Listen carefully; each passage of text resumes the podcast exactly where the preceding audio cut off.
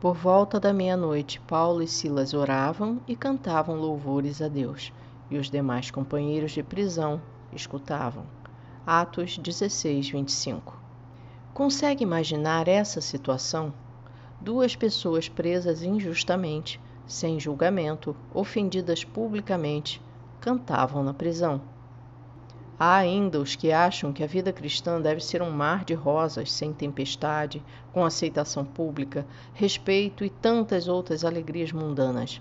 Mas o que essa passagem nos mostra é o oposto. Paulo e Silas estavam presos sem ter culpa alguma de nenhuma quebra da lei da vida civil. Eles estavam presos por amor a Cristo, por pregar a verdade e mais nada. Os apóstolos e fiéis seguidores de Cristo sempre consideraram motivo de grande alegria padecer por amor a Cristo. Humildemente, essas pessoas davam graças e louvavam a Deus por achá-los dignos, já que tinham plena consciência da sua condição de pecadores. Segundo a tradição cristã, diante da morte por crucificação, Pedro pediu aos seus executores que o pusessem de cabeça para baixo por se achar indigno de morrer como Jesus. O mesmo Pedro que morreu dessa maneira foi o que disse que nos alegrássemos em sermos coparticipantes dos sofrimentos de Cristo. Enquanto ele se achava indigno de morrer como Jesus, certamente ele foi digno ao cumprir o que ele mesmo dissera. Essa é mais uma qualidade de um fiel cristão que não apenas fala o que deve ser feito, mas faz o que disse aos outros para fazerem. Isso difere o verdadeiro cristão do hipócrita. A graça de Deus sempre deve nos bastar, no frio, no calor, na fome ou na fartura, havendo saúde ou não, a figueira florescendo ou não, o curral tendo gado ou não, havendo fruto na videira ou não, que sempre nos alegremos no Senhor, o Deus da nossa salvação. No mundo sempre teremos aflições, porque este mundo está morto e enterrado no maligno, com aqueles dizeres impressos como nos túmulos: Aqui jaz o mundo. Neste mundo, as alegrias, quando as temos, ainda que sejam muitas, todas são passageiras. Se esperarmos pelas alegrias deste mundo, estaremos esperando por coisas que sempre vão dar certo em relação ao que o mundo espera, e não necessariamente ao que Deus aprova. Quando uma pessoa falece, seus entes vestem-no, calçam-no, maquiam-no e tentam disfarçar o mau cheiro da carne que se deteriora a cada segundo.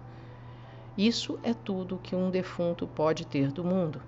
Isso é o máximo que o mundo espera, já que nada pode levar consigo, nenhuma moeda das que acumulou. E tudo isso também é efêmero, pois tudo o que foi colocado nele, no defunto, para que fosse velado e depois enterrado, será destruído pelo tempo e por todo tipo de criaturas que andam debaixo da terra.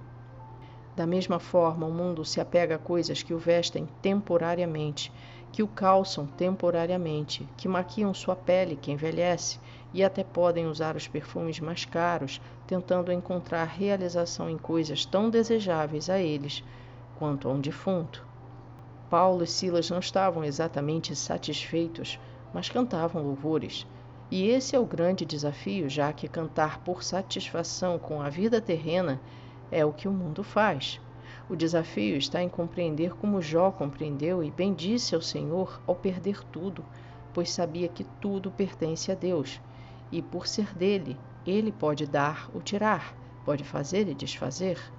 Jó bendisse ao Senhor pelo que Deus é e não porque estava tudo funcionando perfeitamente. Há propósito para todas as coisas que Deus faz, e ao compreendermos isso, podemos transformar até mesmo uma situação grave em motivo de glorificar a Deus, como Paulo e Silas fizeram. Ao cantarem louvores, os presos ouviram, e o carcereiro também. Temos somente a informação de que o carcereiro foi convertido pelos louvores, mas certamente os presos que estavam ali por variados crimes civis também podem ter sido tocados e sua vida pode ter sido modificada posteriormente. Isso não sabemos, mas é possível, já que a palavra de Deus não volta vazia. A palavra de Deus tem 100% de eficácia, pois salva os que creem e condena os que não creem. Os frutos do que fazemos certamente vêm. Louvar e bendizer o Senhor deve ser nossa satisfação por si só, sem que ela tenha uma razão neste mundo. Se o Senhor for a nossa razão, então já temos razão suficiente para nos alegrarmos.